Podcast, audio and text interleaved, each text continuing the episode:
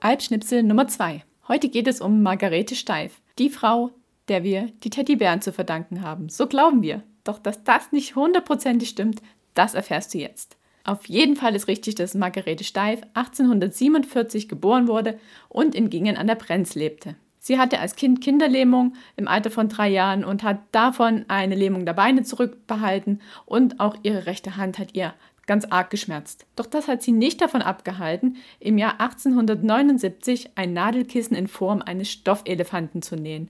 Und das war der Beginn der Stofftier-Ära in Gingen an der Brenz.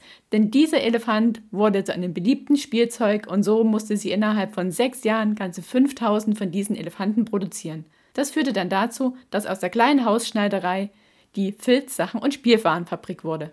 Das Gründungsjahr dieser Fabrik liegt in 1880 und da entstand die Stofftierfabrik Margarete Steif GmbH. Der uns bekannte gliedrige Plüschbär ist allerdings, und jetzt kommt's, eine Entwicklung ihres Neffen aus dem Jahr 1902. Der fand in der USA unter dem Namen Teddy großen und reißenden Absatz und wie du es weißt, Teddy prägt auch die heutige Sprache nach wie vor für einen Stoffbär. 1908 verstarb Margarete Steif im Kreise ihrer Lieben und dennoch lebt sie heute und in der ganzen Welt weiter. Wenn du Lust hast, in die Welt von Steif einzutauchen, denn genau so heißt deren Erlebnismuseum, dann fahr mal nach Gingen und schau dir dort zum einen die Geschichte der Firma an und zum anderen all die schönen Stofftiere, die hergestellt wurden und heute hergestellt werden. Und natürlich gibt es dort auch einen kleinen Fabrikverkauf.